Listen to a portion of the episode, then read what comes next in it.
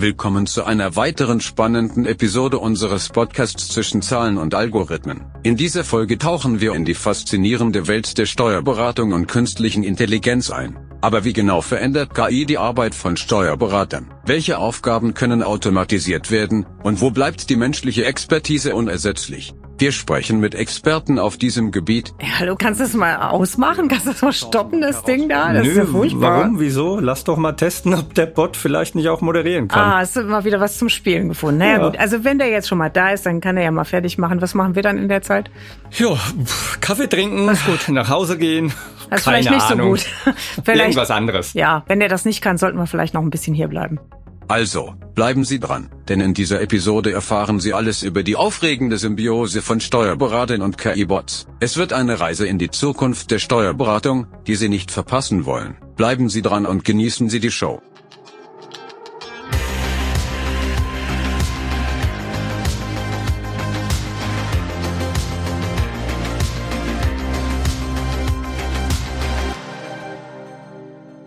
Und jetzt überzeugt?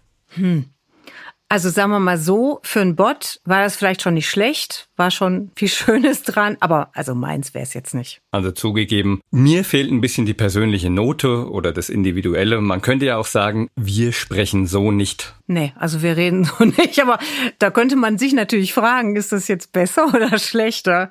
Das mag der geneigte Hörer oder die Hörerin entscheiden und bei KI-Bots sagt da vielleicht auch jeder so grundsätzlich, wenn er betroffen ist, dass er das besser macht als die KI. damit die KI das nicht macht. Ja, das kann schon sein, aber man muss ja schon auch sagen, dass es auch wiederum grundsätzlich eine Hilfe sein könnte, theoretisch. Und wenn das bei uns geht, also dass der Bot uns beim Moderieren hilft, dann ist das sicher auch anderswo möglich. Und deswegen reden wir heute über KI in der Steuerberatung. Kollege Bot, übernehmen Sie. Steuern mit Recht. Der DATEV Podcast. Mit Konstanze Elter und Carsten Fleckenstein.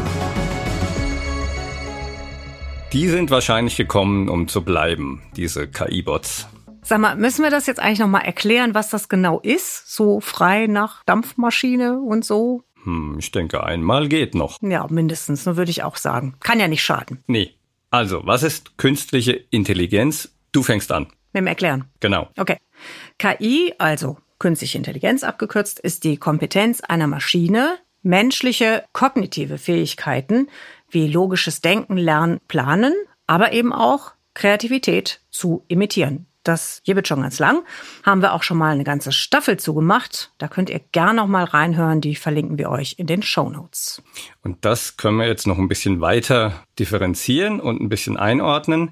Begonnen hat das Ganze in den 50er Jahren des vergangenen Jahrhunderts mit der sogenannten Artificial Intelligence, also das englische Wort dafür, für künstliche Intelligenz. Und das war der Bereich der Informatik, der sich mit der Entwicklung intelligenter Maschinen befasst hatte, die eben die menschliche Intelligenz nachahmen oder übertreffen konnte.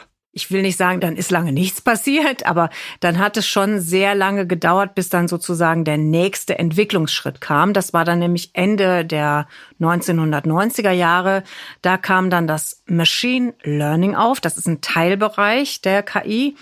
Und der ermöglicht es Maschinen aus den vorhandenen Daten zu lernen und diese Daten zu verbessern, um dann daraus Entscheidungen oder Vorhersagen zu treffen. Und da hat es natürlich nicht aufgehört. Danach kam das Deep Learning. Das ist 2017 aufgekommen.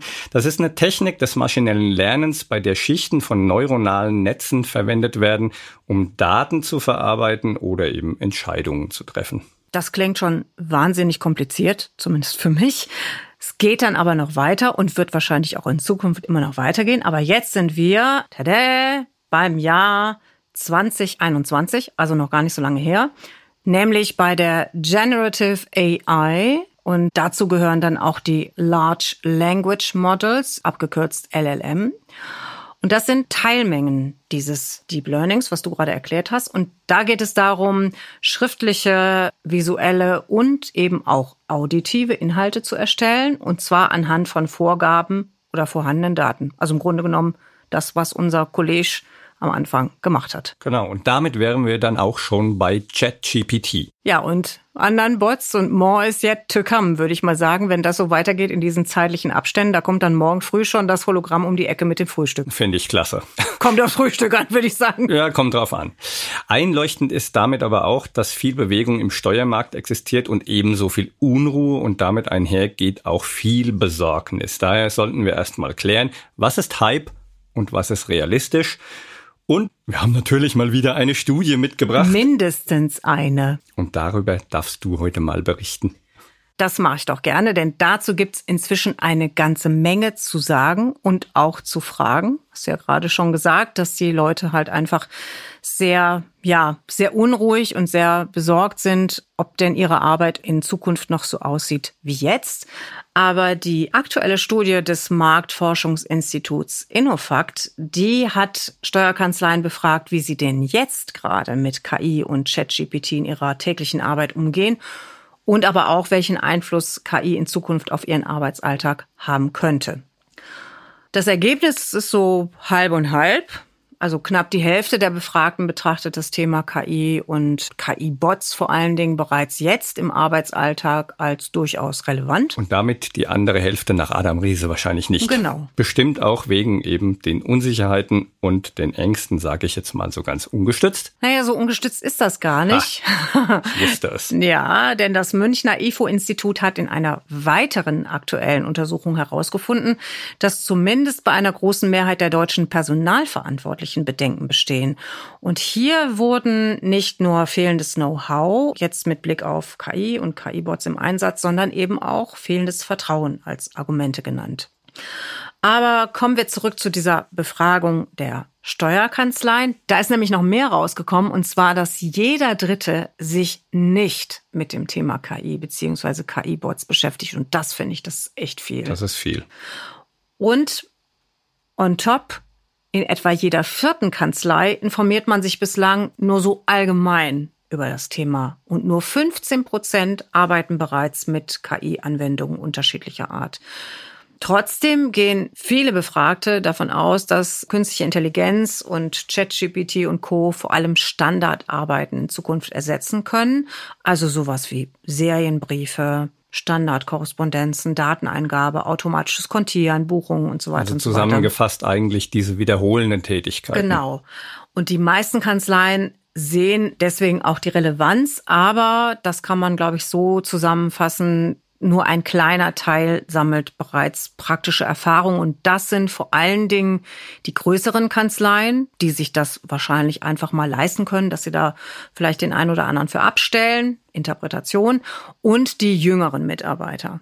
Und daher haben wir den Realitätscheck gemacht bei der Kanzlei Jun Partner. Die haben ein sehr junges Durchschnittsalter für die Berufsgruppe, knapp so über 30 Jahre im Schnitt. Und Felix Becker ist in diesem Team Steuerberater am Standort Köln. Dementsprechend sind wir irgendwo auch alle mit der Technik aufgewachsen und entsprechend eine Frage, ob es gemacht wird, war es eigentlich nicht, sondern es war eher eine Frage, wie und in welchem Umfang und wie hilft es uns weiter.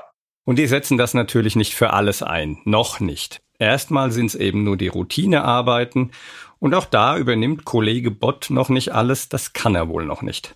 Insbesondere ist das dann im Admin-Bereich hat man natürlich auch die Möglichkeit über CRM-Systeme oder auch ChatGPT irgendwelche Texte, Stellenausschreibungen etc. erstellen zu lassen. Das deckt sich also mit den Studienergebnissen. Wozu kann man denn den Bot jetzt in der Kanzlei nun eigentlich gebrauchen und wozu nicht? Das klären wir für euch. Faktenbox.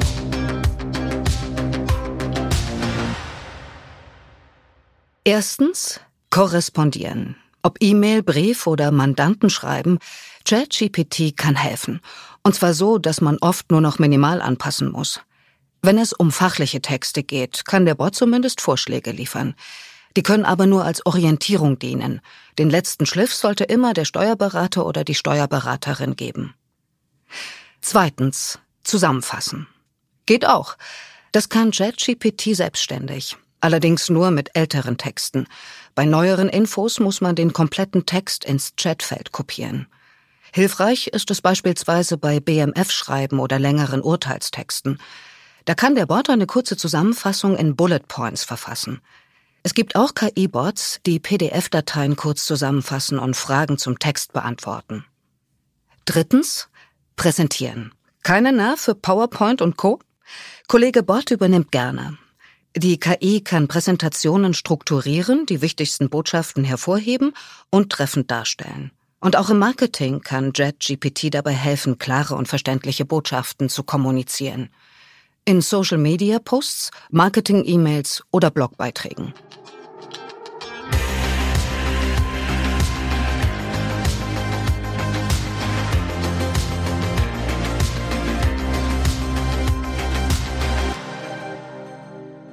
Kollege Bott ist halt noch nicht so lang dabei. Er oder sie lernt aber gern dazu. Und deswegen braucht es Arbeitsanweisungen. Die heißen bei künstlicher Intelligenz Prompts. Und die müssen präzise und klar formuliert sein. Und Anfragen so detailliert wie möglich zu formulieren, das heißt, Zunächst die Hauptfrage oder das Hauptanliegen in einer einfachen, aber informativen Form eingeben und anschließend zusätzliche Informationen oder den Kontext liefern, das bringt dann die genauere Antwort. Machen wir mal ein Beispiel aus dem Alltag eines Steuerberaters. Was könnte das sein? Ein Einspruchsschreiben. Also dann formulier mal die Anfrage bei ChatGPT.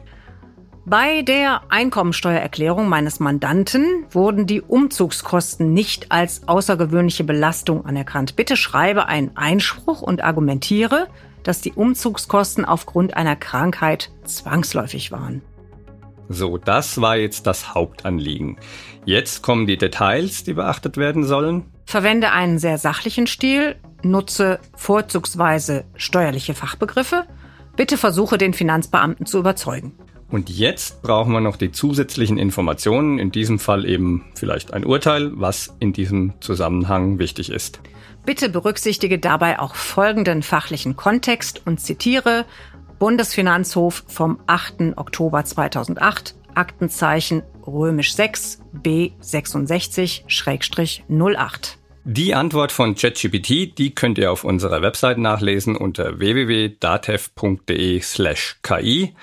Dort haben die Kollegen auch mögliche Einsatzszenarien und Projekte zusammengefasst, mit denen wir uns momentan beschäftigen und die einen Mehrwert für euch bieten könnten. Den Link, den stellen wir euch in die Show Notes. So, man muss jetzt dem Kollegen Bott, eigentlich ist er ja mehr so der Praktikant, wenn man sich das Ganze so anhört. Aber lernwillig. Aber lernwillig. Man muss ihm schon noch viel über die Straße helfen. Also es gibt einiges im Steuerrecht, was er noch nicht kann oder eben noch lernen muss. Da gibt's ja zum Beispiel die diversen Prüfprogramme, wo jetzt Risikohinweise ausgeworfen werden. Also ne, eine Steuererklärung wird ja erstmal automatisch geprüft und erst dann greift gegebenenfalls ein Sachbearbeiter ein. Da stellt sich aber jetzt mancher vielleicht die Frage, was ist denn jetzt mit den Bots?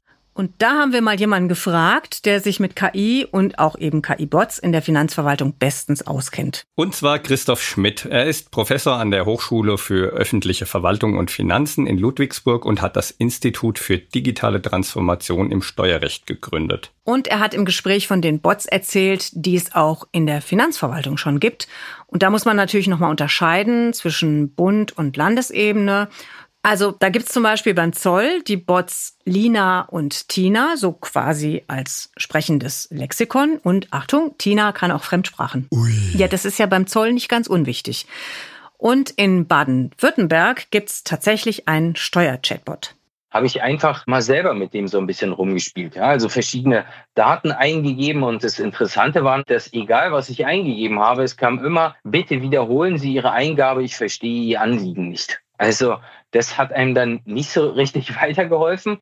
Das liegt dann auch daran, dass häufig die Bots gar nicht aktuell sind und noch gar nicht die neueste Rechtsprechung oder Gesetzesänderungen im Bauch haben. Und da weiß dann eben Chatbot auch nicht weiter, sagt der Kölner Steuerberater Felix Becker.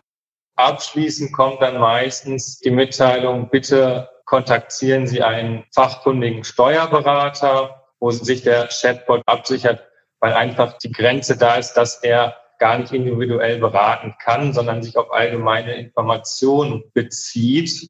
Hilfe beim neuesten Jahressteuergesetz oder eben fachliche Details im deutschen Steuerrecht, die kann man eben von OpenAI und Co. noch nicht erwarten. Und deswegen solltet ihr euch nicht ohne weiteres auf die fachlichen Informationen verlassen, die ChatGPT liefert. Man fragt sich schon, wie so ein Bot denn eigentlich dann die Steuerberaterprüfung bestehen konnte. Das ist ein Hammer, ne? Ja? Aber vielleicht wäre jetzt so eine Theorie, weil es da gar nicht so sehr um individuelle Gestaltung geht, also zumindest in dem speziellen Prüfungsbereich. Dann ist das doch nicht so beeindruckend. naja, also ich meine, die allgemeinen Informationen sind ja da und die werden ja demnächst dann wahrscheinlich auch noch aktueller und die spuckt der Bot ja dann auch richtig aus. Steuerberater Becker hat da dieses Beispiel mit der Betriebsaufspaltung. Dann könnte der schon sehr gut subsumieren. Was ist eine Betriebsaufspaltung und was sind im Zweifel auch die Rechtsfolgen? Nur wenn wir in die Tiefe gehen, da fehlen die Informationen und im Zweifel hat er auch nicht die beste, individuellste Lösung, sondern er sucht sich ja allgemein die Informationen raus aber in der Gestaltungsberatung ist es eher so, dass man da sehr individuell berät, weil jeder Lebenssachverhalt unterschiedlich ist. Und in der Steuerberaterprüfung geht es ja häufig auch darum, über allgemeine Informationen die Fußgängerpunkte zu sammeln. Und dementsprechend besteht da eher die Möglichkeit, diese Punkte durch den Chatbot zu erreichen, aber weniger dann in die tiefe, in die individuelle Beratung einzusteigen. Ja, und die Autofahrerpunkte, die musst du dann halt eben noch selber sammeln. Ne? Ich meine, du kannst dich ja wohl, wohl, das stimmt nicht so ganz, weil du kannst dich ja nicht zusammen mit dem Bot reinsetzen. Das ist dann, das wär's dann noch. Ne? Also muss der Bot dann zusehen, dass er demnächst auch Autofahrerpunkte sammeln kann. Mal gucken, ob er das kann. Aber auf jeden Fall gilt das nicht nur für die Prüfung, sondern eben auch für die Beratung später in der Kanzlei. Und da sind wir ganz schnell in der Haftung. Ne? Und deswegen macht der Praktikant das auch nicht. Nee, das ist ja klar. Ne? Mal abgesehen davon, dass das Prompten vom Bot fast genauso viel Zeit frisst, als wenn du es dann am Ende selbst machen würdest. Wenn ich den Chatbot erstmal befüllen müsste, wäre das mehr Arbeit. Wenn ich eine Viertelstunde mit dem Chatbot im Austausch bin, damit er mir das Ergebnis rausspuckt, was ich theoretisch durch eigene Recherchen in fünf Minuten finden würde, wäre da, ich sag mal, ein Mehraufwand von zehn Minuten. Wobei das hängt natürlich auch immer von der Frage ab oder von dem steuerlichen Problem und wie komplex das Ganze ist. Aber was ist im deutschen Steuerrecht schon einfach? Hm, ja, auch wieder wahr. Wir können ja mal einen Steuerbot dazu befragen. das wird dann eine lange Antwort. Das können wir ja tatsächlich mal versuchen. Oder ihr versucht das mal und dann. Ähm, Lasst ihr es uns wissen. Genau. Worüber wir jetzt unbedingt noch reden müssen, Datenschutz. Hilft ja nichts, kann man sagen. Typisch deutsch kann man auch sagen. Statistisch ist das zwar nicht so richtig belegbar, aber wie der studierte Wirtschaftswissenschaftler Christoph Schmidt sagt, wir haben da anekdotische Evidenz. In Deutschland, haben Sie natürlich recht, da sind die Vorbehalte relativ groß liegt aber eben auch meiner Auffassung daran, dass man das noch nicht so richtig kommuniziert hat, was natürlich auch das Problem ist, dass KI ja auch von Intransparenz geprägt ist. Ja, man muss ja erstmal verstehen, was passiert da überhaupt. Ja, und dann ist natürlich klar, dass man so ein gewisses Unbehagen hat. Da sind wir wieder bei der Unsicherheit und eben, dass man nicht weiß, was mit den eingegebenen Daten passiert. Also sind die wirklich nur zum Lernen und zum Trainieren des Praktikanten Bot da?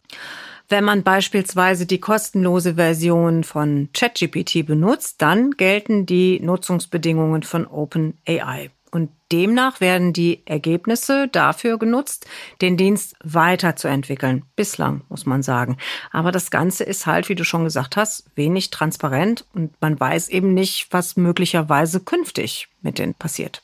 Und deswegen sind Steuerberater Felix Becker und seine Kollegen nach wie vor vorsichtig beim Einsatz dieser Art von KI. Ganz wichtig ist, dass man nicht irgendwie zum Beispiel bei ChatGPT keine Daten eingibt, die hochsensibel sind und dass immer noch die persönliche Prüfung stattfindet. Da gibt es Checklisten, die wir erstellt haben, um diese Punkte eben zu überprüfen, damit keine Fehler aufgrund von Automatismen entstehen.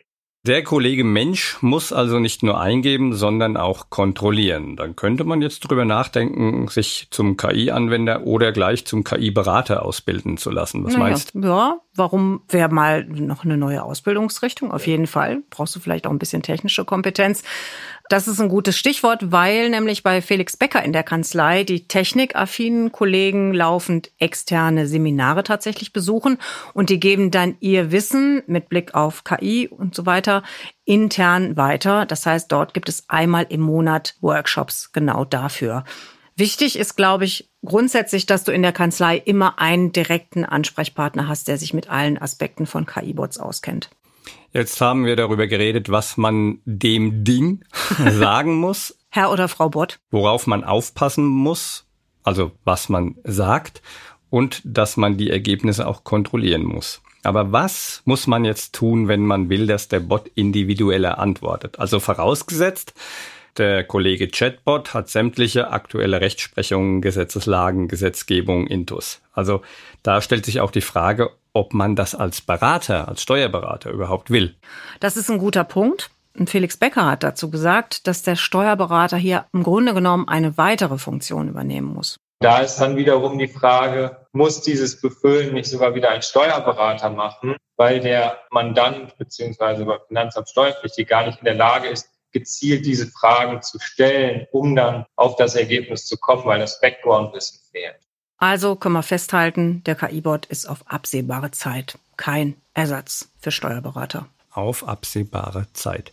Aber einen anderen Vorteil haben diese KI-Bots im Vergleich zum Menschen ja dennoch, sagt der ehemalige Finanzbeamte Christoph Schmidt.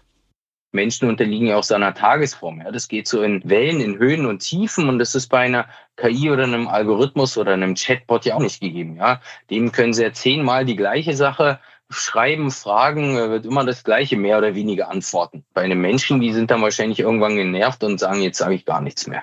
Und wenn der KI-Onkel, ne, wenn der nochmal die Moderation übernimmt, dann mache ich das auch. Wie jetzt? Nichts mehr sagen. Ah ja.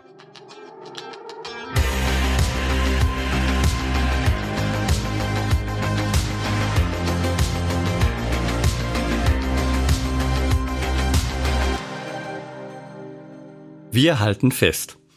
ChatGPT ist kein Mensch. Was eine Erkenntnis. Hammer, oder? Ja, total. Aber er kann zu vielem Auskunft geben. Weil er nämlich schon einiges gelernt hat und natürlich auch immer weiter dazulernt. Und das haben sie mit uns Menschen gleich. Das Lernen. Aber wir machen noch ein bisschen mehr, wir Menschen.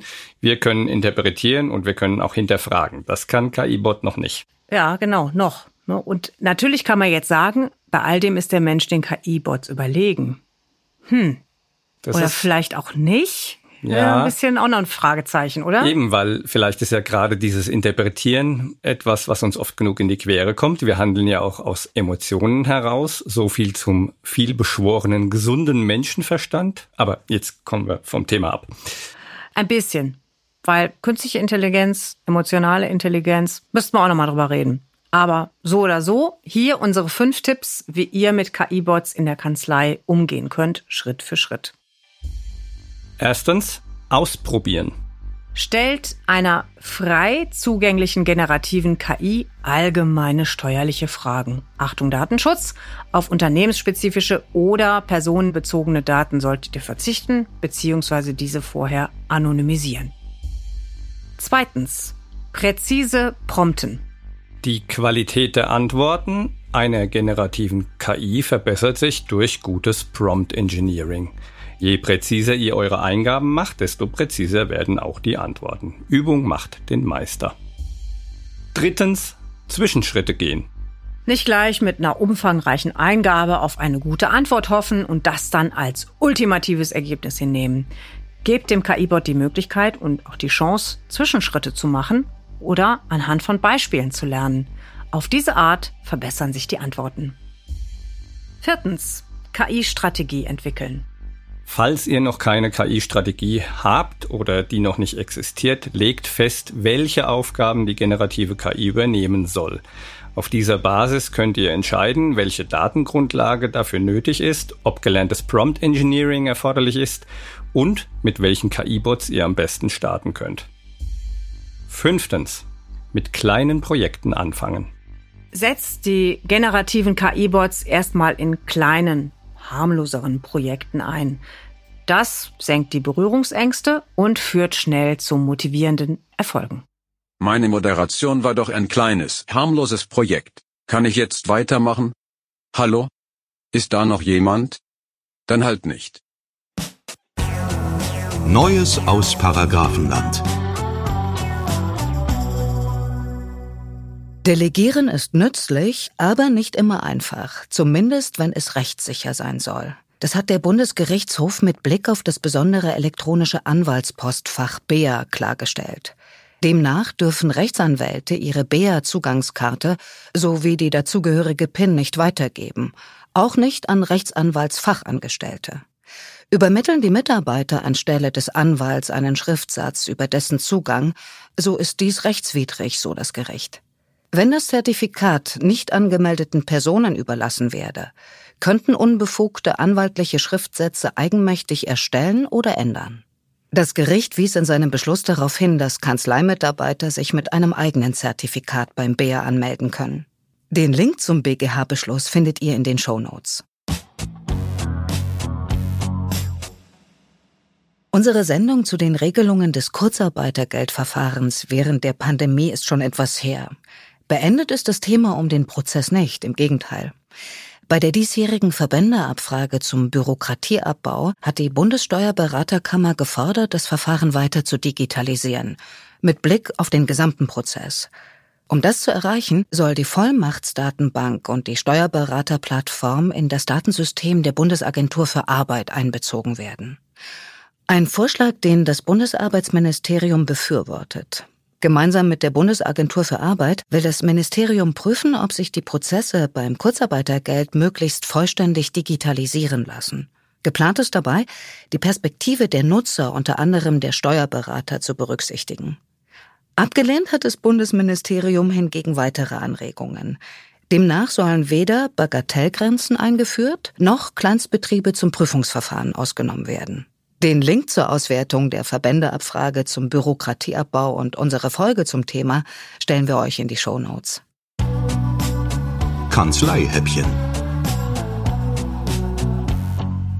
Mal deftig, mal süß, mal mit Garnitur und mal ohne. Auf jeden Fall was Leichtes für zwischendurch. Geschichten aus der Welt der Kanzleien. Wir hören euch zu und ihr erzählt von dem, was ihr so macht, auf welche Ideen ihr gekommen seid und was andere inspirieren könnte. Impulse für eure Arbeit, für eure Prozesse und für euer Miteinander. Heute mit Astrid Schmidt. Hallo zusammen, ich freue mich tierisch wieder hier sein zu dürfen und gleich das erste richtige Kanzleihäppchen präsentieren zu können. Ich habe auch ein richtiges Schmankerl mitgebracht, nämlich ein Thema, von dem ich denke, dass es gerade eigentlich mehr oder weniger die gesamte Republik umtreibt, aber besonders auch die Steuerberaterbranche. Es geht nämlich um das Thema Fachkräftemangel. Und in dem Rahmen habe ich mir mal verschiedene Webseiten angeguckt, quer durch die Republik und habe eine Seite gefunden von einer Steuerberatungskanzlei hier in Nürnberg, nämlich der Kanzlei Ertelt. Und an der Kanzlei Ertelt bin ich kleben geblieben, weil die auf ihrer Startseite ein ganz besonders schönes Bild hatten, nämlich vom Kanzleiinhaber, dem Joachim Ertelt.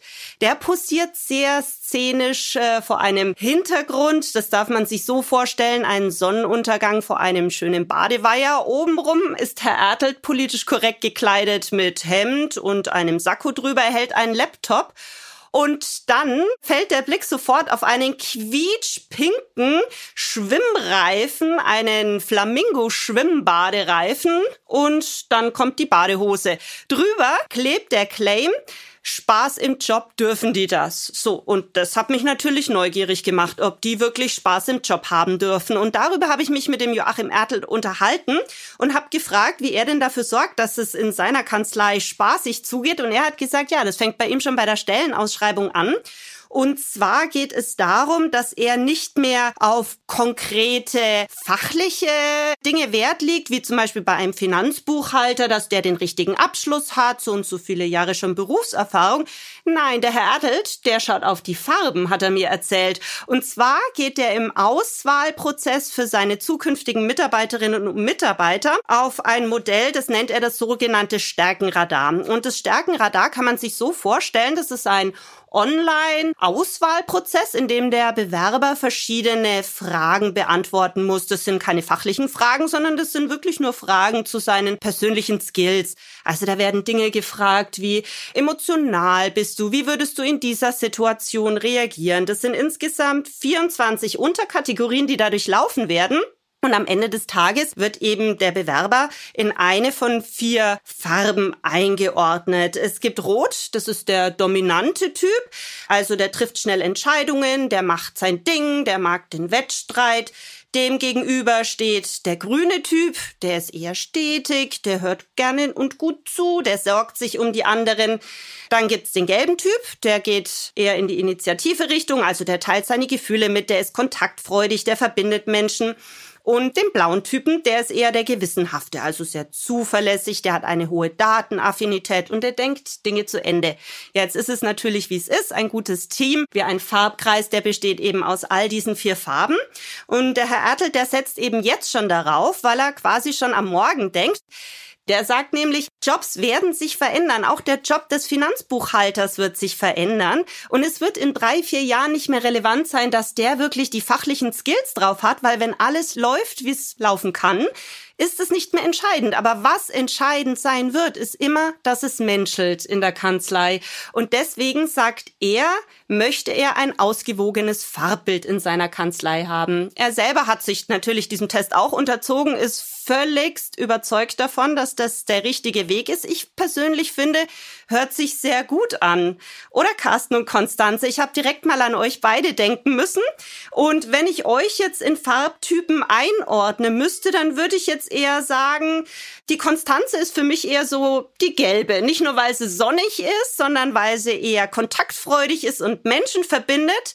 Und der Carsten, der ist für mich ganz grün. Der mag äh, gewohnte Abläufe und vor allem hört er extrem gut zu. Also ich hätte jetzt in jeder Farbe was gefunden, so ein bisschen schon so ein kleiner Regenbogen. Wie ist bei dir? Also ich habe den Test auch schon mal gemacht. Du hast recht, ich bin grün. Überwiegend andere Farben habe ich natürlich auch noch. Wenn man das Ganze zusammen mischt, gelb und grün, kommt blau raus. Heißt es jetzt, dass wir Erbsenzähler sind? Ich hoffe doch nicht. Das heißt auf jeden Fall, dass ihr zwei sehr gut zusammenpasst und euch gut ergänzt, würde ich sagen. Vielen Dank und wir hören uns.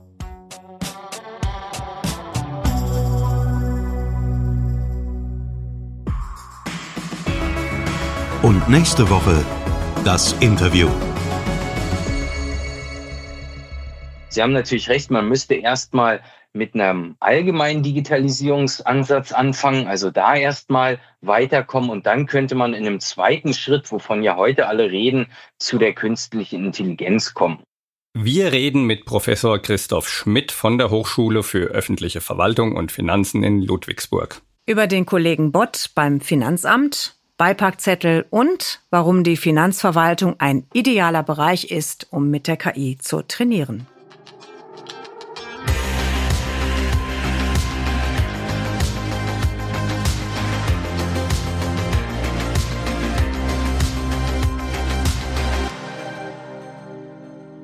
Das war Steuern mit Recht, der DATEV Podcast. Wir freuen uns, wenn ihr uns abonniert und natürlich auch gerne teilt und weiterempfehlt. Und bitte nicht vergessen, im Podcatcher eurer Wahl uns zu bewerten. Und da nicht vergessen, bei Apple fünf Sternchen zu vergeben und gerne auch eine Bewertung zu schreiben. Wenn ihr uns was sagen wollt, dann könnt ihr uns eine Mail schreiben an podcast.datev.de. Oder ihr sprecht auf digitales Band gibt's ja gar nicht. Unter der Telefonnummer 0800 082 6782. Ich bin Konstanze Elter. Ich bin Carsten Fleckenstein. Wir wünschen euch eine gute Zeit. Bleibt optimistisch. Und hört wieder rein. Steuern. Mit Recht. Der DATEV Podcast. Jetzt mal ehrlich, hast du die Moderation von ChatGPT schreiben lassen? Nein, alles selbst ausgedacht. Hört man das nicht? hm. Frage ist natürlich, woran wird man das jetzt hören, ne, beziehungsweise merken? Und merkt man das jetzt nur selbst? Oder mein auch die anderen? Gott, was wieder so viele Fragen. ich habe auch noch eine. Wie lernt so ein KI-Bot, wenn er einen Podcast moderieren soll? Das wäre mal interessant. Und vor allen Dingen wie? Ne? Ja, wie? Ja, ja. Und will er das überhaupt?